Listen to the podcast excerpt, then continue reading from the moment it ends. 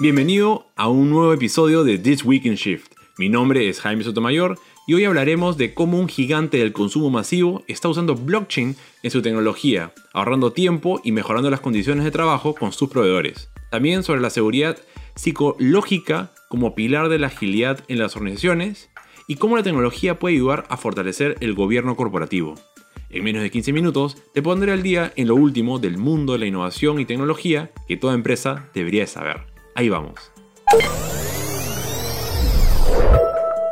Como Walmart Canadá usa blockchain en su cadena de suministro. Por décadas, la industria de transporte ha enfrentado el mismo problema, grandes disparidades de datos en procesos de facturación y pago de transportistas, lo que genera demoras en los pagos y costosos esfuerzos de conciliación de discrepancias. En Canadá, Walmart, líder en la gestión de la cadena de suministros, ahora usa blockchain para crear un proceso automatizado para manejar facturas y pagos de sus 70 transportistas de carga externos. ¿Por qué Walmart necesitaba blockchain?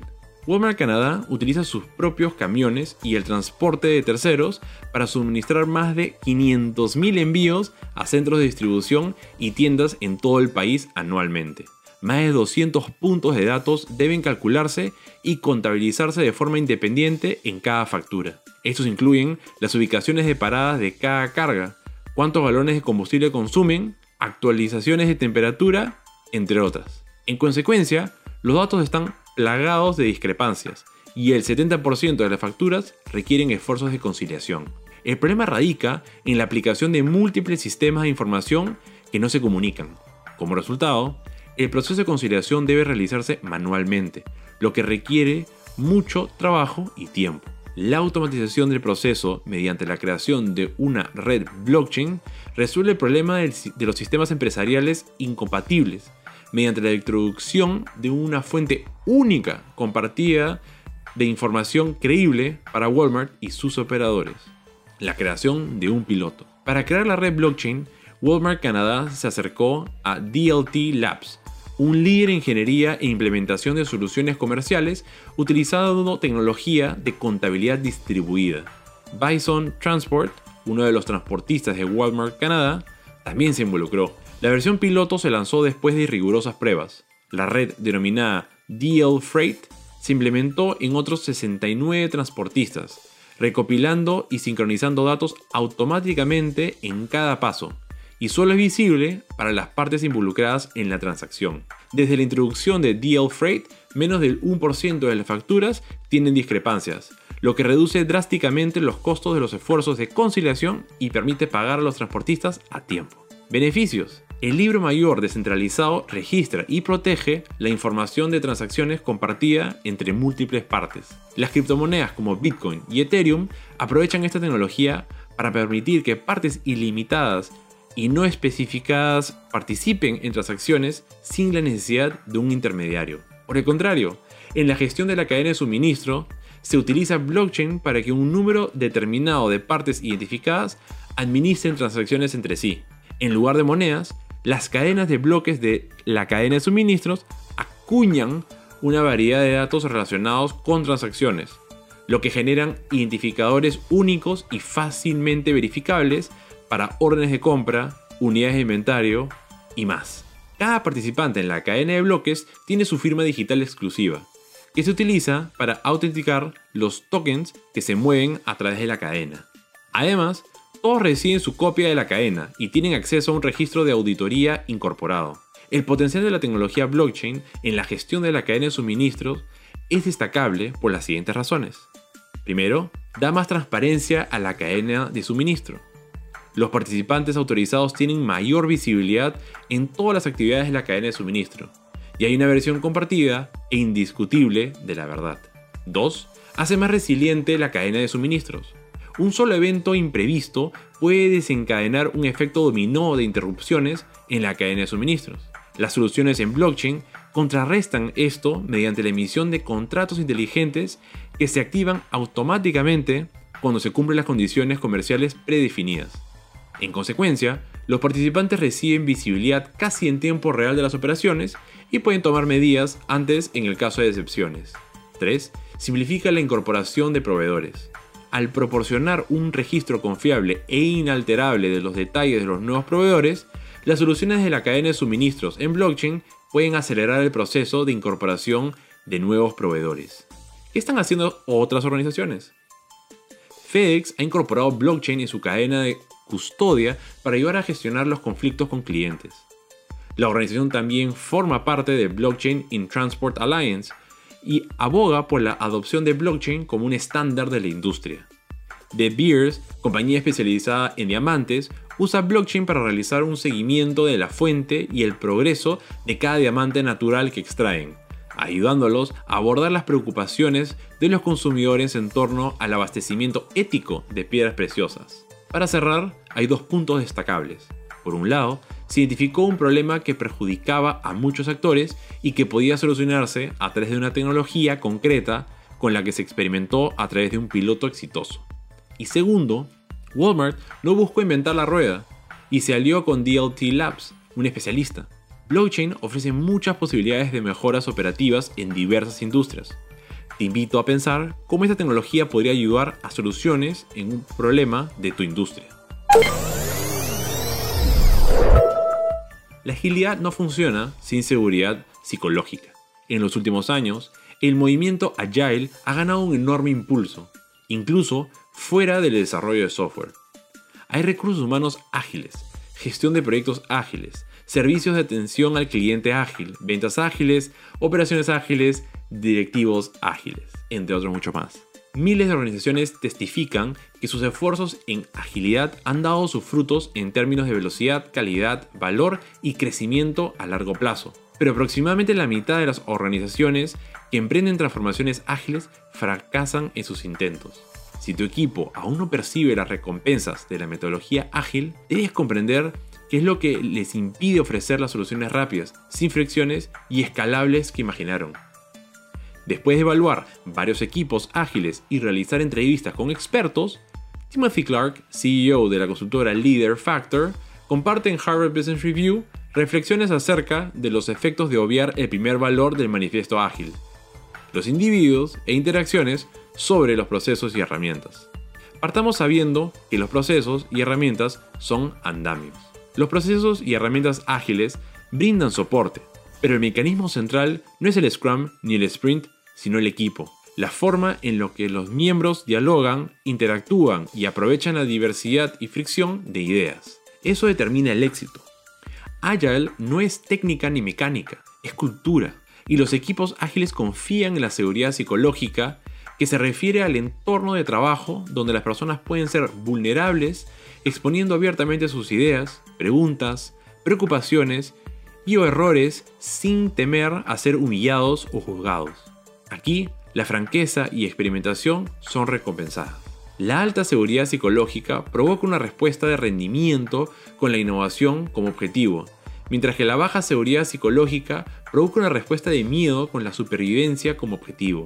Cuando los miembros del equipo dejan de hacer preguntas, admitir errores, explorar ideas y desafiar el status quo, dejan de ser ágiles. Si los comentarios sinceros, exploración de ideas poco convencionales y de sentir con la mayoría se convierten en fuentes de vulnerabilidad castigada, la gente deja de hacerlas. ¿Cómo se castiga la vulnerabilidad? Criticando, avergonzando, desalentando, silenciando e intimidando. En ese punto, el proceso de diálogo del equipo se rompe. Para evitar esto, considera cinco formas prácticas de aumentar la seguridad psicológica para fomentar un equipo ágil, colaborativo y exitoso. Encuadra la metodología ágil en tu cultura. Comienza la transformación ágil enmarcando la metodología ágil como parte de la cultura en lugar de una técnica o mecánica. Y evita abordar la cultura como un flujo de trabajo, es decir, el cumplimiento de tareas para terminar un proyecto. Cuando abordamos la cultura como un flujo de trabajo en el contexto de agilidad, la clasificamos como algo que se puede completar. Y la cultura no se puede completar, es la esencia de la organización. Existe riesgo de que la cultura de un equipo vuelva a las normas basadas en el miedo, por lo que es básico centrarse en las personas y las interacciones como prioridad.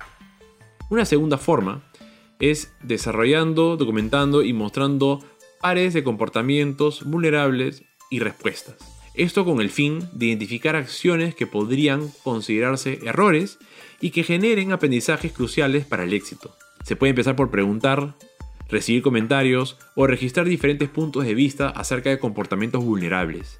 Elabora una lista e identifica los patrones de respuesta positiva para cada comportamiento. Por ejemplo, puedes identificar que señalar un error es un comportamiento vulnerable y luego decir gracias por señalarlo. ¿Cuál crees es la causa principal?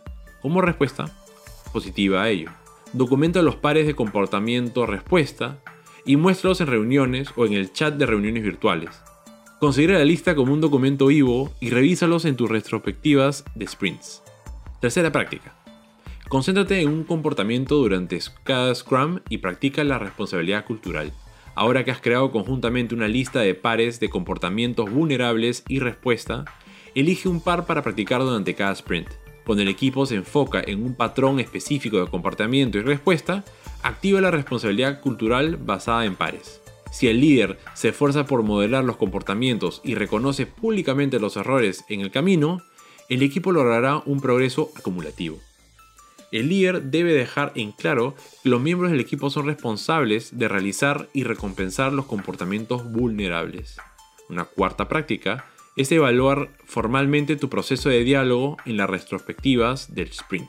Dedica tiempo durante las retrospectivas del sprint, es decir, la reunión que se celebra al final de cada sprint para revisar lo que ha ido bien y lo que se puede mejorar, para evaluar formalmente la calidad del proceso de diálogo del equipo. Haz que esta revisión sea parte de la agenda. Discute la calidad de las interacciones del equipo e identifica las posibles amenazas a la apertura. Haz preguntas como ¿te sientes incluido en el proceso? ¿Por qué? ¿Cuál fue el comportamiento más vulnerable en el que te involucraste durante el sprint? ¿Cómo reaccionó el equipo?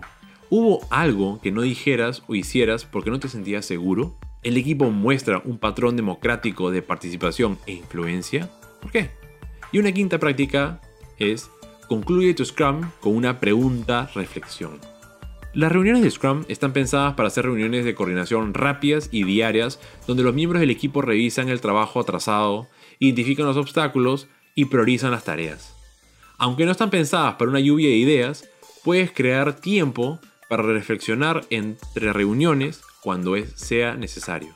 Por ejemplo, si un equipo se enfrenta a un obstáculo difícil, haz una pregunta sobre el problema y pide que vengan a la próxima reunión del Scrum preparados para discutirlo. Este enfoque ofrece más tiempo para que los miembros del equipo cristalicen ideas y los alienta a participar en un pensamiento divergente.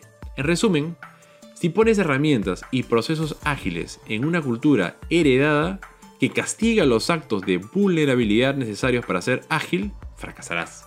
Los entornos de vulnerabilidad castigada, es decir, bajo seguridad psicológica, dejan a las organizaciones ágiles solo de nombre, como el equipo talentoso que se estancó y luego fracasó. Puedes tener la suerte de contar con recursos, experiencia y dominio de los procesos y herramientas técnicas, pero ser ágil depende del habilitador definitivo, la seguridad psicológica. ¿Qué es el gobierno corporativo y cómo la tecnología puede fortalecerla? La tecnología ha permitido tener mejoras cada vez más significativas en el control del día a día de las organizaciones en diferentes áreas. Y el gobierno corporativo no es la excepción. Partamos desde la definición para entender la importancia del gobierno corporativo y cómo ésta puede innovar. Empezaremos por responder una pregunta básica. ¿Qué es el gobierno corporativo? Son los principios, normas y procedimientos que se encargan de regular cómo están estructurados y cómo funcionan los órganos de gobierno en una empresa. Este regula la manera en que se relacionan los accionistas, la junta directiva, el consejo de administración y otras partes de interés. Además, regula y determina el proceso de toma de decisiones en la empresa, con el objetivo de evitar que haya un doble rol y que esté establecido de forma clara la persona o departamento que debe tomar la decisión la tecnología y el gobierno corporativo. Dentro de las organizaciones, especialmente las más grandes, uno de los problemas más comunes en el gobierno corporativo es la falta de transparencia o de control, lo cual crea un clima de trabajo menos agradable al dudar de la toma de decisiones y hacer creer que no existe una visión clara en la toma de decisiones de la empresa. Utilizar tecnología en el gobierno corporativo de una empresa permite mejorar este tipo de problemas. Al definir claramente los roles del directorio y comités, al abrir nuevas vías de comunicación para plasmar de maneras claras las ideas, tener un registro de decisiones a tomar, así como definir quién será la persona o departamento encargado de tomar una decisión. Por esto, las empresas han visto la necesidad de contar con un software u otras soluciones tecnológicas como blockchain para el gobierno corporativo, con el objetivo de que sus directivos puedan trazar y contar con esta herramienta, además de conocer los procesos para la toma de decisiones. Esto permite impulsar mejoras significativas en el gobierno corporativo. ¿Cuáles serían las ventajas del uso de una herramienta tecnológica para el gobierno corporativo? En primer lugar, se asegura el cumplimiento de los requisitos legales, con el fin de evitar que la empresa haga algo que le genere problemas legales en un futuro. Esto, además de reducir gastos en un proceso legal, aumenta la transparencia con la que opera la empresa y la confianza. En segundo lugar, permite un mejor acceso a datos y a los documentos actualizados, lo cual se logra al tener una cadena o plataforma donde todos los documentos pertinentes para el gobierno corporativo están en su última versión.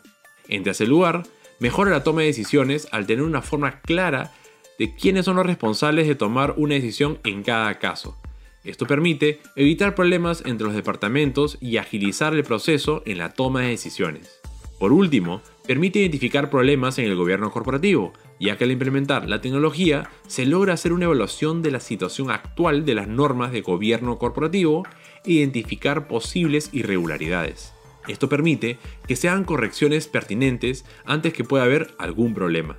Un gobierno corporativo tiene que estar basado en estrategia, ejecución y vigilancia. Y en definitiva, una solución tecnológica de gobierno corporativo permitirá dar seguimiento a los indicadores claves para analizar proactivamente el estado de la organización y garantizar un crecimiento sostenible. Bueno, ese fue nuestro episodio semanal. Muchas gracias por acompañarnos. Si es la primera vez que escuchas este podcast y te gustó, te invito a que te suscribas. En el caso que seas un fiel seguidor del podcast de Shift, ayúdanos a compartirlo con más personas. Pásales el link al episodio o dile que nos pueden encontrar en Spotify. También los invito a visitar el perfil de Shift en LinkedIn, donde todas las semanas estamos compartiendo contenido sobre innovación y estamos seguros que será de tremenda utilidad para tu organización. Por el momento me despido y volvemos pronto con otro episodio de This Week in Shift.